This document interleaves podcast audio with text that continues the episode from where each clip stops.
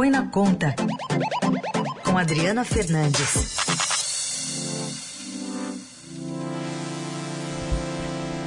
Oi, Adri, bom dia. Bom dia, bom dia a todos. Bom, Adri, ontem a gente teve a aprovação lá na Câmara da PEC dos precatórios, que abriu finalmente todo aquele espaço no orçamento. Claro, né? Enfim, falta ainda uma segunda votação, mas abre esse espaço no orçamento de 106 bilhões de reais para diversos aumentos de gastos da União no próximo ano.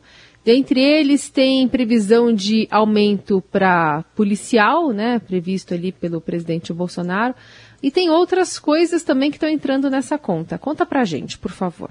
Carol, essa conta não, não para de aumentar porque esse espaço de 106 bilhões que a gente fica repetindo, tanto os políticos, o governo, ele pode ser inclusive maior, porque ele depende da inflação fechada no ano, ela está sinalizando ficar mais alta e esse espaço vai aumentar o próprio uh, diretor executivo da instituição fiscal independente, a IFE do Senado, calcula um espaço maior entre 116 e 126 bilhões, e é por isso que a gente está vendo nesse momento essa sanha por aumento de gastos nas últimas votações do Congresso, não só do reajuste dos servidores, que o presidente Jair Bolsonaro quer foco nos, naqueles que são apoiadores, isso ainda vai causar muita muito barulho em Brasília e também no resto do país, onde tem servidores públicos espalhados por todo o país, e também o fundo eleitoral, querem o fundo eleitoral mais alto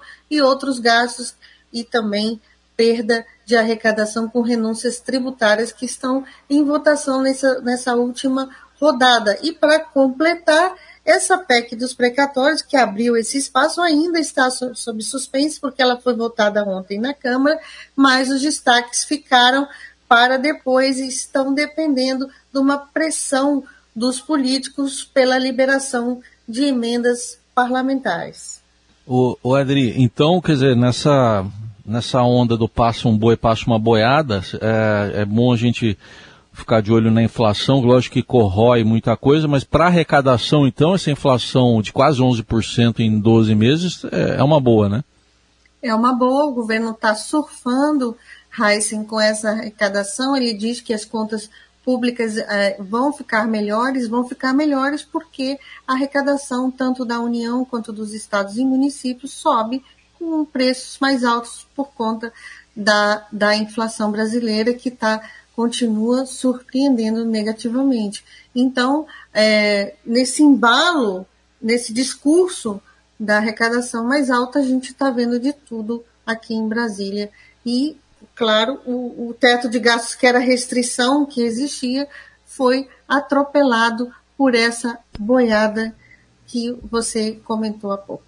Rodri, e como é que entra nessa conta essa previsão de aumento de reajuste para policiais, pensando que, enfim, é um valor que vai se a partir do ano que vem vai ser dado se isso for para frente, né? Então a gente vai ter esse gasto em 2023, 2024 e não sei se está previsto isso no orçamento, tá?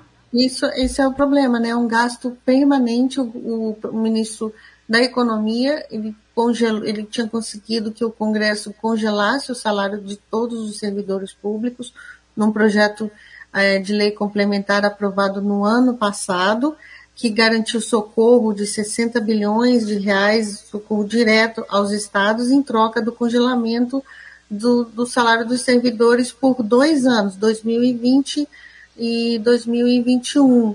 Esse congelamento é, deu folga no caixa dos, dos estados, eles também estão promovendo o aumento de salário nos estados e nos municípios para 2022 e o presidente Bolsonaro também quer garantir esse aumento, mas o foco dele é o foco dos policiais, do, da Força de Segurança é, é, do governo federal, Polícia Federal, Polícia Rodoviária Federal, que são a base de apoio dele. Só que o, o serviço público tem diversas categorias que vão brigar também pelo reajuste. Tem categorias, aquelas mais baixas, que ganham menos, elas estão sem reajuste desde 2017 e ah, o processo não vai ficar aí só nesses policiais. Dificilmente o Congresso é, vai concentrar esse aumento só no, nas forças policiais.